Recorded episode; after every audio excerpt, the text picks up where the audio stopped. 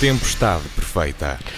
Sejam então todos bem-vindos. Cá estamos com o João Ferreira do Amaral, Vera Gouveia Barros e António Nogueira Leite no programa da Rádio Observador, onde se fala de economia. A pandemia volta a piorar, regressam medidas restritivas eh, a Portugal e em vários países europeus que são importantes para a nossa economia. Motivo para perceber se teremos eh, que voltar a baixar expectativas para a economia. E vamos também falar do aumento da inflação e do impacto que pode ter no nível das taxas de juro. Eu sou o Paulo Ferreira e esta é a Tempestade Perfeita.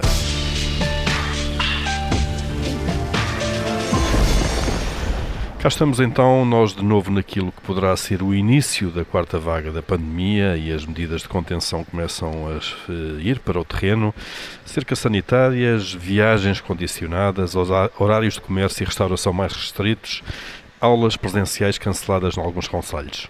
Uh, João Ferreira do Amaral, começando por si, uh, estamos, uh, voltamos a aproximar-nos da tempestade perfeita? Temos que baixar expectativas? Em minha opinião, para já não. Quer dizer, penso que, apesar de tudo, a situação não é semelhante, ou pelo menos não atinge o nível que atingiu noutras alturas, nomeadamente, por exemplo, no início do ano. Mas vamos a ver, e a gente nunca sabe o que é que, o que, é que vai dar uh, toda esta insistência pandémica.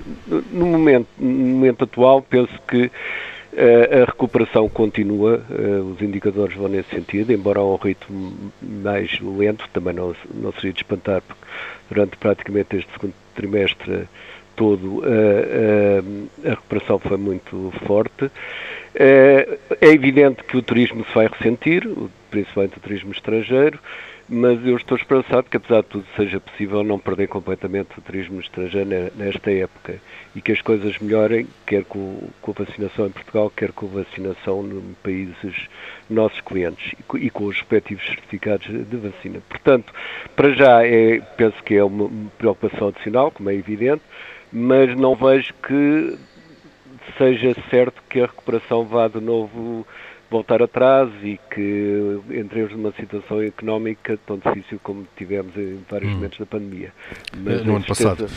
E, em termos é de uh, mantendo-se, uh, apesar de tudo, a recuperação, portanto, o, o sentido positivo e de subida da economia, acha que a amplitude é que pode estar em causa de alguma maneira?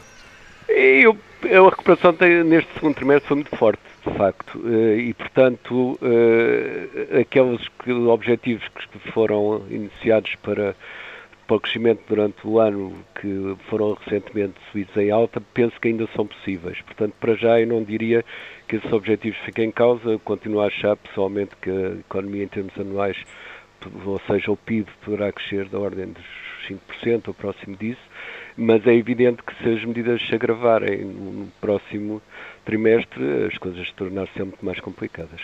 Portanto, temos aqui um prognóstico para já, já reservado, não é? Claro. É, é, exatamente. Para já não vejo razão para, para reduzir as expectativas nesse sentido, embora alguns setores, sim, vão, vão, uhum. vão, vão ser prejudicados. Muito bem. Vera Gouveia Barros, eh, falando de setores, o turismo é seguramente, de, continua a ser, obviamente, dos setores mais, eh, mais afetados e volta a ter, de alguma maneira, um verão incerto, não é?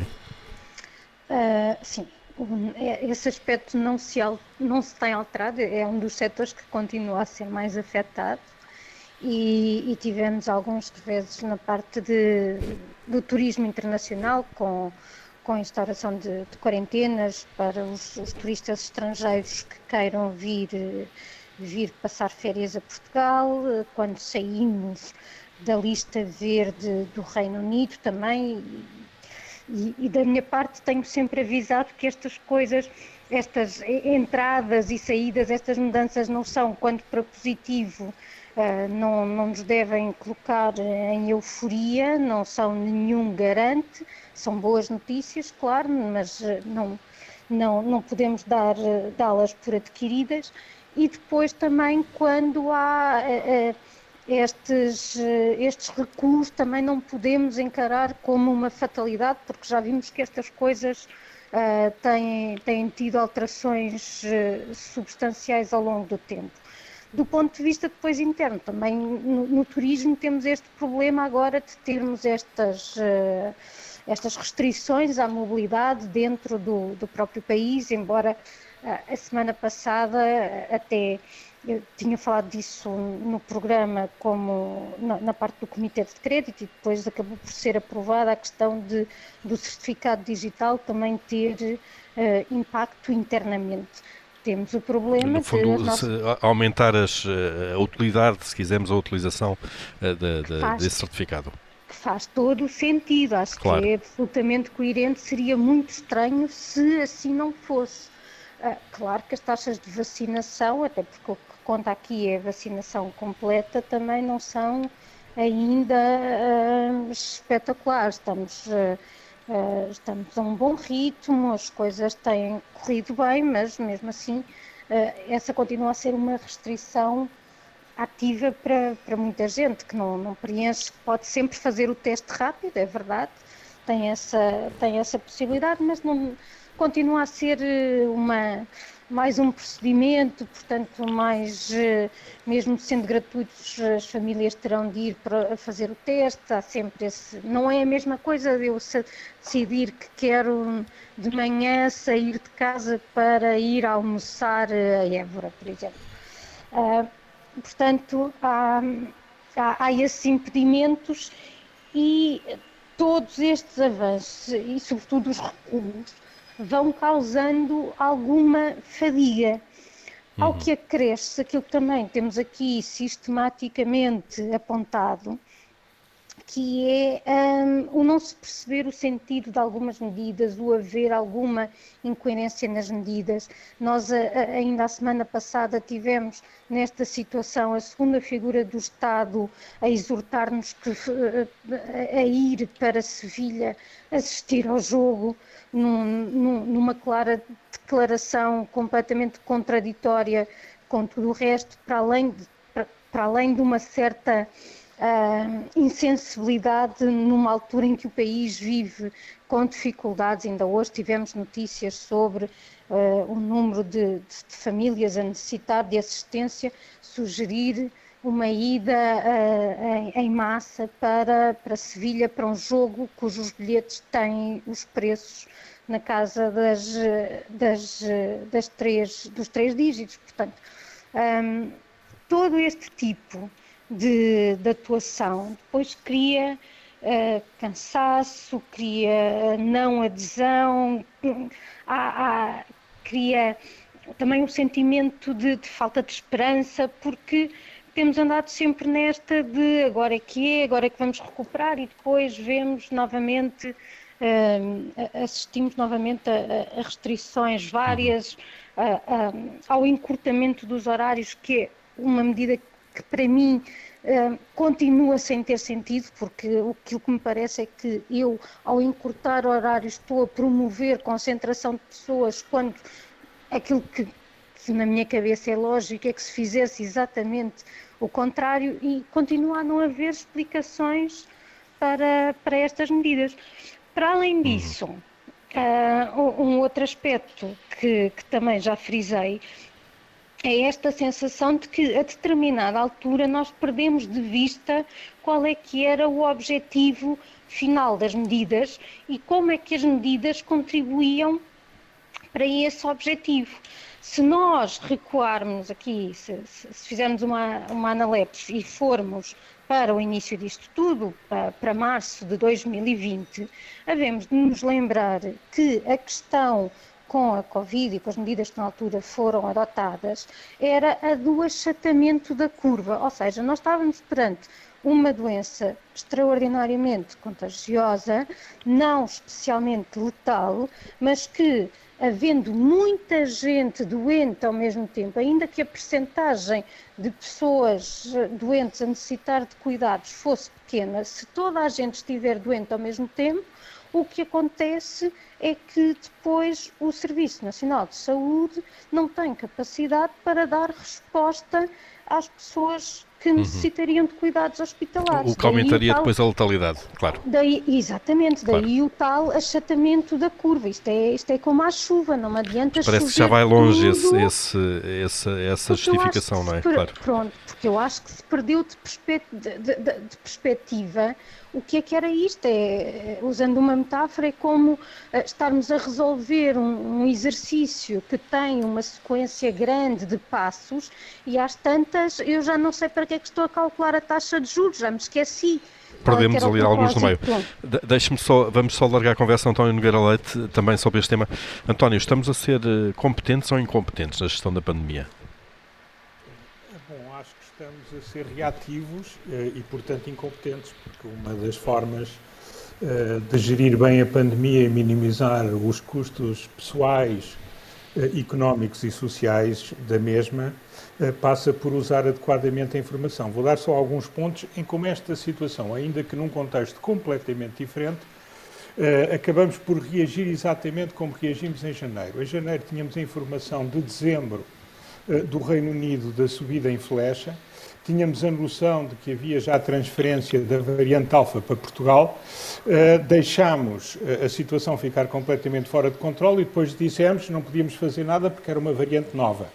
Mas havia informação e havia portugueses, alguns dos quais especialistas, a alertar para o problema uh, no dia 19, 20 de dezembro de 2020, coisa que foi olimpicamente ignorada pelos decisores e, em particular, pela DGS. Eh, desta vez, eh, o que é que se passa? Nós temos informação desde o Reino Unido, desde abril, de que, existe, de que a variante Delta está no Reino Unido. Sabemos eh, que há entrada em Portugal de pessoas que vêm, e, entrada de muitos milhares de pessoas que vêm trabalhar para o nosso país por via terrestre, totalmente não controlados e cuja origem é, e em muitos casos é origem imediata, são países nos quais a variante D é, é uma variante prevalente. Uh, sabemos também que os ingleses estão a fazer sequenciação genómica em grande, como sempre fazem, em, em, em, grandes números. E só a semana passada, pelo menos foi dito pelo, pelo Dr. João Paulo Lopes, que é que obtiveram eh, autorização para fazer mais sequência genómica no Instituto Ricardo Jorge. Eh, portanto, nós, eh, mais uma vez, em vez de tomar as medidas adequadas, e as medidas adequadas aqui não é mandar as pessoas para casa, não é fechar tudo. É, por exemplo, fazer testagem em massa, que nós continuamos a não fazer. É, por exemplo, melhorar os procedimentos em termos do, acesso às diferentes atividades que implicam algum confinamento sobre o qual temos informação difusa e depois é eh, uma informação completamente anárquica, eh, contraditória, eh, a que leva a que a fadiga pandémica se alargue. Portanto, se alguma coisa uhum. Portugal tem mostrado, e isto é neste momento já ponto assente, infelizmente para nós, em muitos dos nossos uh, uh, países, enfim, dos nossos países amigos na União Europeia. Os parceiros europeus. Uhum. Há, dos, os nossos parceiros, é claro que há uma grande incompetência na gestão pandémica em Portugal neste, uh, ao longo do tempo e em particular neste momento. E isso, isso custa, custa, obviamente, tem um custo económico.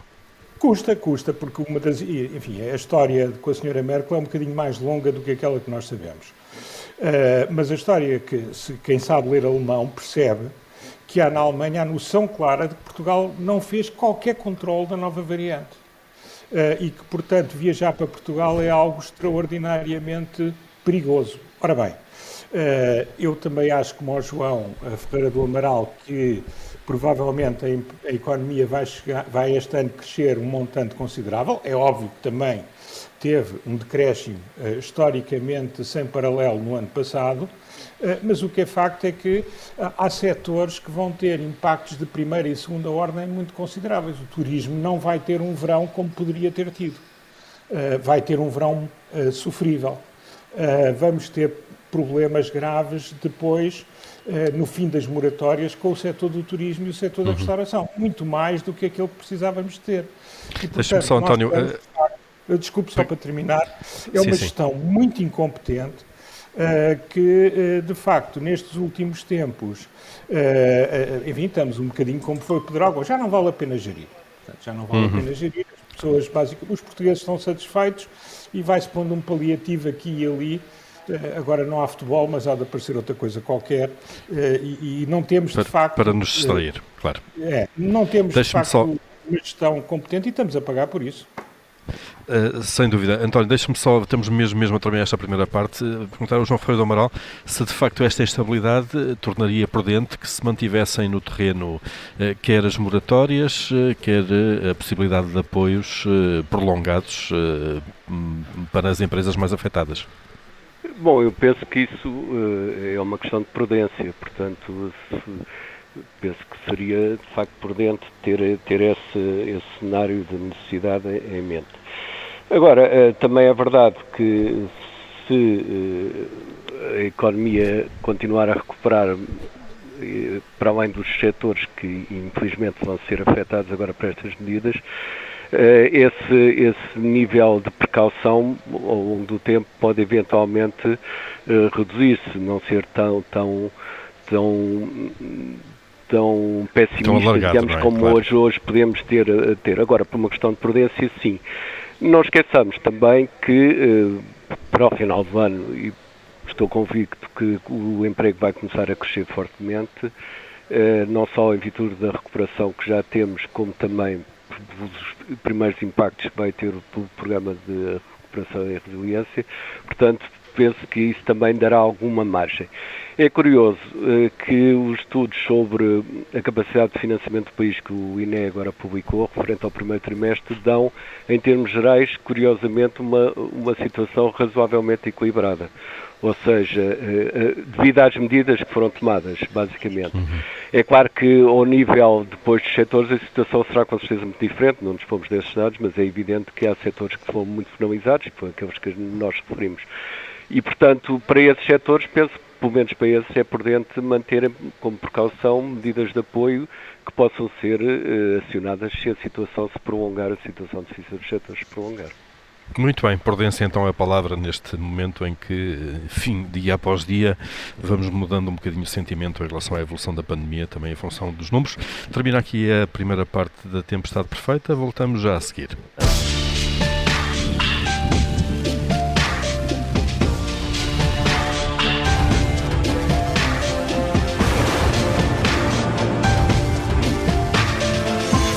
Tempestade Perfeita.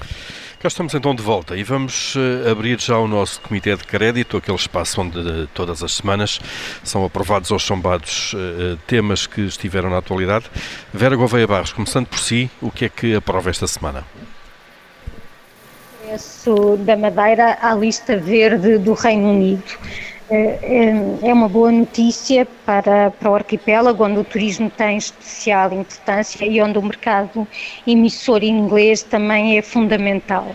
E para mim faz todo o sentido, porque há, há uma descontinuidade territorial que tantas vezes causa incómodo e traz custos e coloca a Madeira numa, numa situação de periferia, mas neste aspecto também, se, isso, se, se é verdade que existe essa descontinuidade territorial, pois ela também faz com que o território possa ser considerado distintamente em termos de, de, de pandemia e foi isso que, que aconteceu e, portanto, a, a minha aprovação para este, para este regresso à lista verde.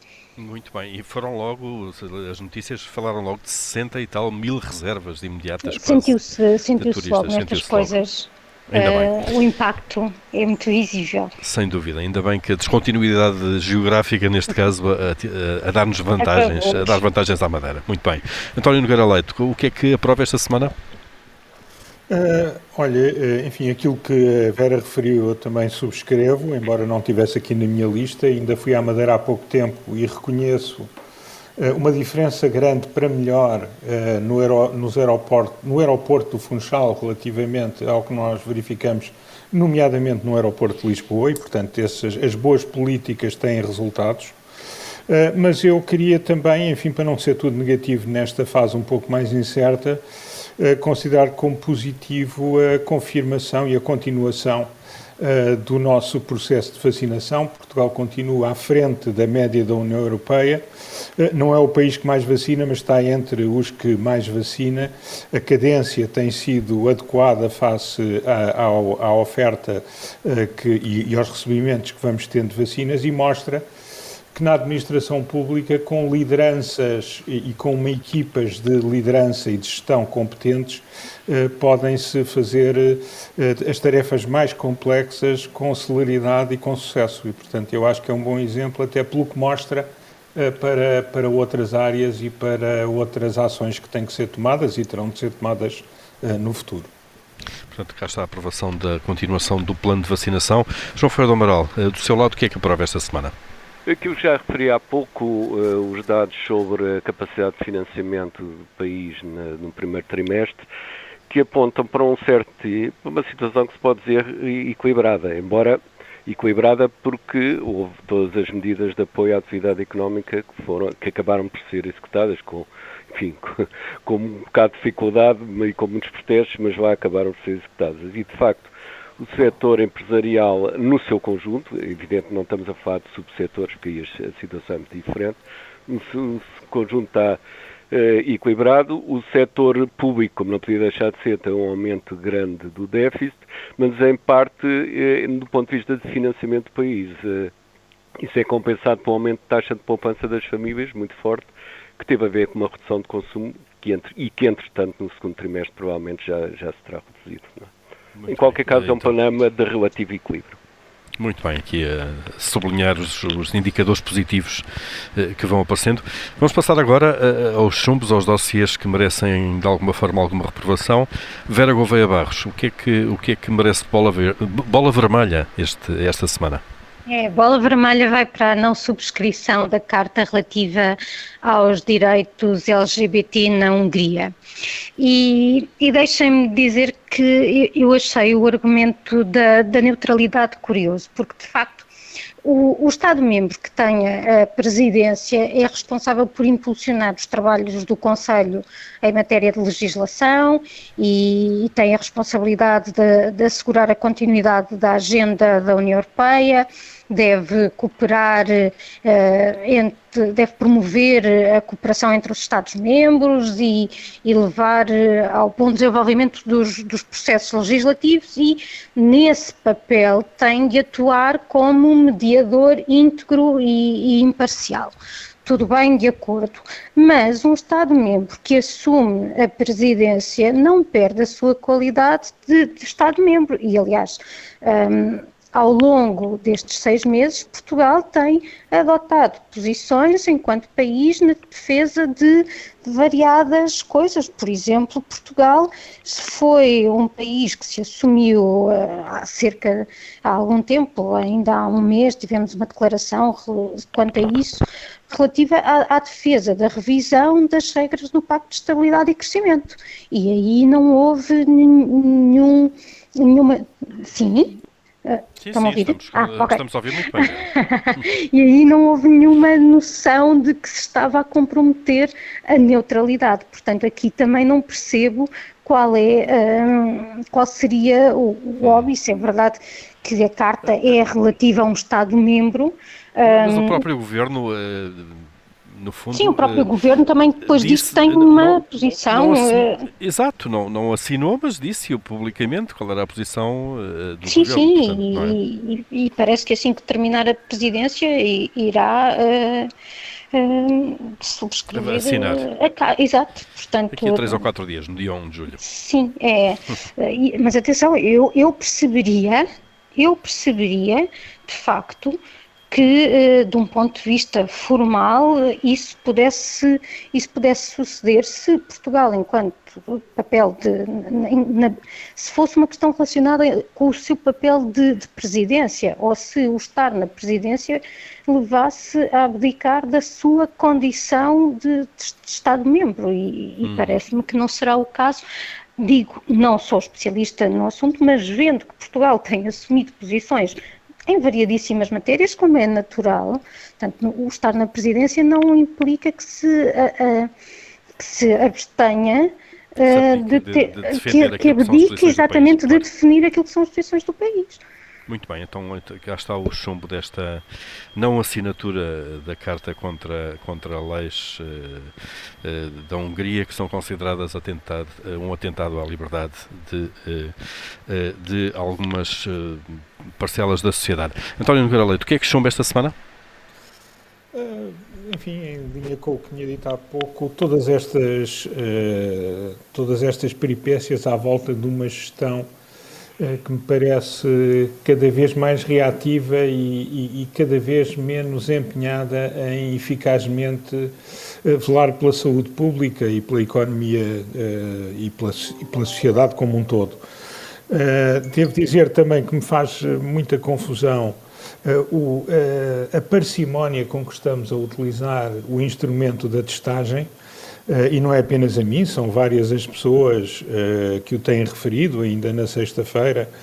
Uh, o antigo Ministro da Saúde, de, António Costa, foi claríssimo também nessa matéria, e se compararmos com os outros países da Europa, isso parece óbvio. E depois também faz-me muita confusão a comunicação errática, e, e, parece que continua absolutamente invisível, portanto, mantém-se a invisibilidade daquele grupo de cientistas que foi anunciado e que iria tratar uh, da, da, comunicação, uh, reunindo simultaneamente especialistas em comunicação e especialistas em ciência comportamental.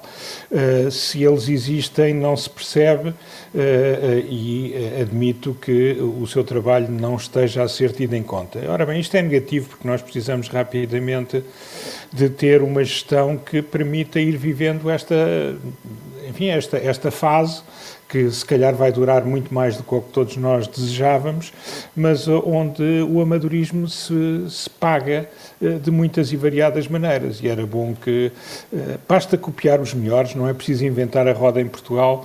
Eh, e, e, nós temos de facto muito para pedalar, e portanto é negativo que ao fim deste tempo todo ainda não, não o tenhamos consiga, conseguido fazer. Muito bem, a atribuição aqui de nota negativa também para a gestão errática da pandemia. João Ferreira do Amaral, uh, o que é que chumba esta semana? Eu também é do mesmo tema. Eu penso que, eh, de facto, houve erros que eram, tanto quanto podemos avaliar, eram evitáveis. E, curiosamente, eh, alguns deles têm a ver de uma forma ou de outra com o futebol.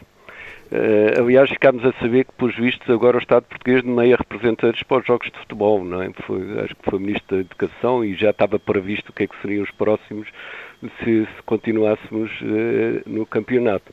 Eh, eu acho que qualquer dia vamos ter embaixadores portugueses junto dos clubes internacionais. E, portanto, isto, quando a gente julga que as relações entre a política e o futebol já atingiram o fundo, ainda encontramos coisas piores logo a seguir, não é? O fundo, o fundo é muito mais, está muito mais é lá embaixo. mais é? lá embaixo que a gente julga, não é? Claro. É muito bem, então. Eu até acho que podíamos ter, uma, podíamos ter uma seleção sombra. O que é que acham? Vocês não deem ideias que era a questão da seleção é. sombra, que é dos embaixadores, porque uh, um dia destes ainda aparece mesmo posto em prática e vocês podem ser responsabilizados por isso. Muito bem, vamos então terminar aqui uh, o nosso Comitê de Crédito desta semana.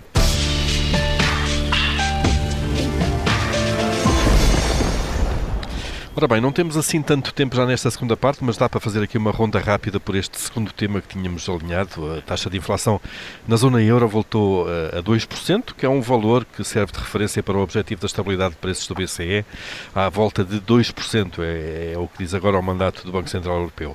Há quase três anos que, de facto, o crescimento dos preços eh, andava longe deste referencial e isto obriga-nos agora a voltar a olhar para, para a política monetária para, para, que tem sido de alguma maneira um abono de família importante para Portugal e para a gestão orçamental e da dívida pública.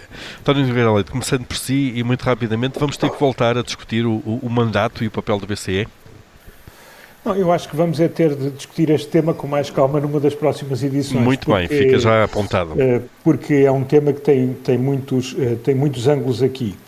Eh, eu, eu penso, enfim, há, não, não é certo que estejamos perante o início de um processo de inflação, eh, muito menos na Europa, embora nos Estados Unidos haja um cada vez maior número de pessoas que consideram eh, que há uma probabilidade elevada de estarmos perante o início de um processo de inflação moderada que esperam que seja relativamente temporário e relativamente moderado.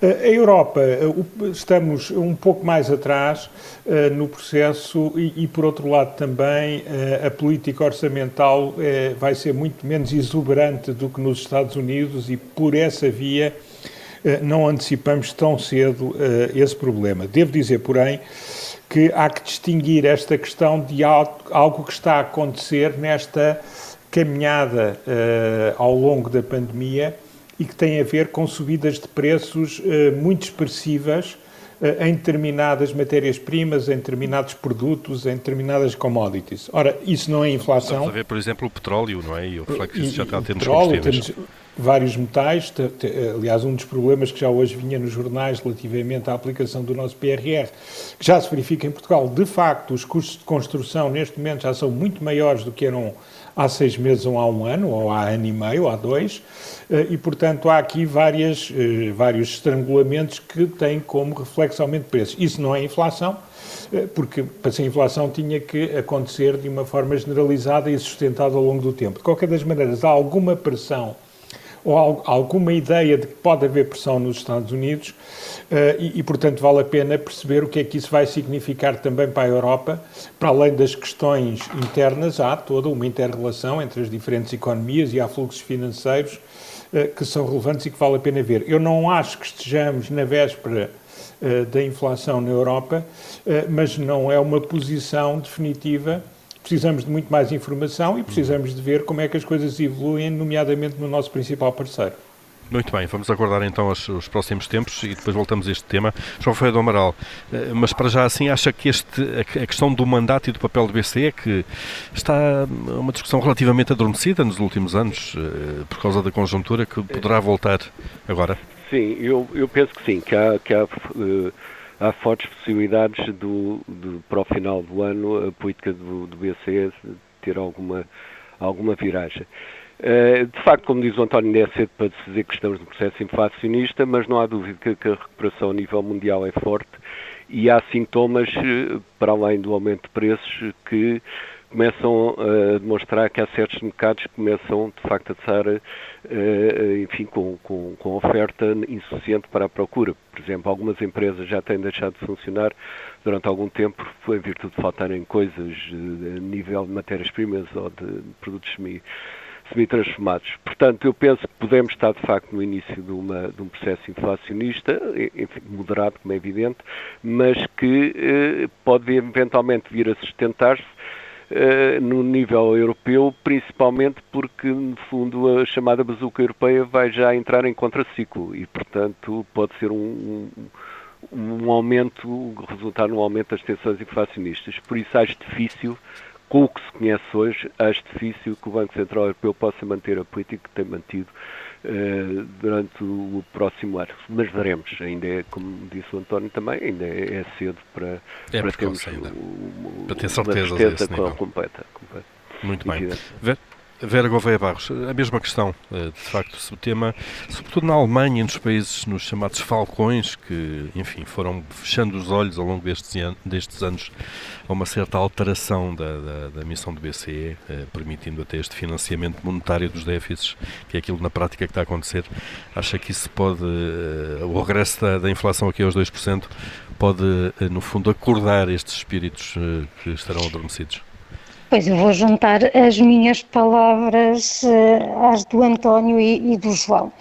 É preciso, acho, acho que o tema merece de facto quase um programa inteiro, se não mesmo vários programas inteiros, um, mas de facto é perceber, tentar perceber qual é que é a origem deste aumento de preços. E há uh, o comportamento no, no mercado dos bens energéticos que está aqui uh, a ter depois impacto um, nestes valores. E, e, e, se for isso, e se for isso, não há, uh, não haveria uh, a, tal, a tal inflação no sentido, um, não, não haveria inflação e não haveria necessidade do Banco Central Europeu aumentar as taxas de juros, mas nós já assistimos a algo parecido por volta de 2007, 2008, ali mesmo nas vésperas da crise do, do subprime. E, e elas e subiram isso, imenso. E elas subiram imenso e para um país altamente endividado como Portugal, isso é de facto um risco considerável que não, não se pode negligenciar. Hum. Portanto, vamos ficar à espera de novos sinais eh, nesta área dos preços, que é um, no fundo era um, um indicador que tínhamos quase esquecido que, que, existia, sobretudo em Portugal, com a inflação próxima do zero. Sim, até que... andávamos mais preocupados com processos de deflação. deflação. Exatamente, exatamente. Exatamente, um, portanto um contexto novo uh, uh, para nós, esse da inflação praticamente nula e agora vamos voltar conhecido. Exatamente, sim, nós conhecemos. Uh, vamos, estamos quase a chegar ao fim desta nossa tempestade perfeita. Vamos ainda aqui ao tal momento de tirania. Ou se eu mandasse, João Ferreira do Amaral, começando por si, se mandasse. Olha, é, em relação à poupança das famílias, que já disse que há pouco que, que, houve um aumento muito grande da taxa de poupança para níveis semelhantes aos anos 60 do século passado. Uh, mas que, enfim, já devem ter descido. Em qualquer caso, parece haver alguma apetência ainda para a poupança e seria importante encontrar instrumentos uh, de, de, aplicação dessa poupança que fossem atrativos e que permitissem, por exemplo, recordar-me do Banco Português de Fomento, uh, permitissem, por exemplo, ajudar no, no, financiamento das empresas, que é um dos problemas que nós temos generalizado a nível das empresas portuguesas, é a falta de, de capacidade financeira. Muito bem, no fundo, eh, conseguir maior eh, capacidade de financiamento interno, interno das, das e, e, menos é dependência do exterior. Exatamente. Claro. É do exterior ou do capital, olha, em geral. De, de... Certo, certo. Claro. Eh, Vera Gouveia Barros, se mandasse? Eu vou usar o meu momento semanal de tirania para eh, ajudar os portugueses a encontrar uma nova orientação, porque nós tínhamos este desígnio nacional de ganhar o euro que, que ontem se afinou com a nossa derrota nos oitavos de final e, portanto, imagino que estejamos agora todos um bocadinho perdidos sem saber qual é que é o grande objetivo do país. Uh, felizmente, uh, a semana passada, julgo que foi a semana passada, saiu um estudo da Fundação Belmiro de Azevedo sobre o papel do professor Uh, o impacto que o professor tem nas aprendizagens. É um estudo muito interessante, com conclusões importantes e, e por isso, para além de ordenar que o leiam, uh, vou sugerir que olhemos para, para uma conclusão importante que tem que ver com quem é, afinal, quem são afinal os melhores professores. E o estudo traz, uh, retira dos dados que uh, não há assim à partida nenhum fator que explique, não tem que ver com a idade, não tem que ver com formação, com o tempo de carreira, uh, parece assim uma coisa um bocadinho aleatória. Portanto, o que eu sugiro é que tentemos procurar, eventualmente até, eh, como sugeriu o Luís Aguiar Conraria no, no, seu artigo semanal, que olhemos, era muito interessante replicar este estudo olhando para os dados uh, do ensino privado, por uhum. exemplo, para percebermos se existe no modelo de ensino privado alguma flexibilidade que ajude a explicar melhor como é que nós podemos ter uh, os bons professores uh, a serem promovidos, a progredirem e, uhum. sobretudo, uhum. termos um ensino onde cada vez haja melhores professores, porque eles de facto fazem diferença na vida dos alunos e, e, depois na sua vida profissional futura. Muito bem, olhar aqui para a qualidade Portanto, das pessoas. António Nogueira Leite. Um novo desígnio. Uh, exatamente, estávamos, eh, desde ontem à noite que estávamos sem estamos assunto no país. Mas agora Exato. António Nogueira Leite, uh, muito rapidamente, estamos a chegar ao fim do nosso tempo. Uh, qual é, a, sua, qual, qual é a sua tirania desta semana? Olha, eu mandava sair da clandestinidade a tal comissão de cientistas sobre comportamento e comunicação relativamente à pandemia e a outros eventos que precisamos de comunicar melhor de uma forma objetiva e menos populista, não é? Muito bem, que apareçam então e que façam o seu trabalho, não é? Não, e tentar deixar de ver comentário futebolista do Supremo Magistrado da Nação a partir de um café, algures, eh, num conselho da área metropolitana de Lisboa. Acho que precisamos de voltar a alguma ordem, a algumas regras. Eh, a proximidade é importante, eh, mas tem limites. Muito bem, estão feitos os pedidos também eh, de, de, dos nossos três tiranos desta semana. Tempestade Perfeita fica por aqui. João Ferreira do Amaral, Vera Gouveia Barros, António Nogueira Leite regressam na próxima semana.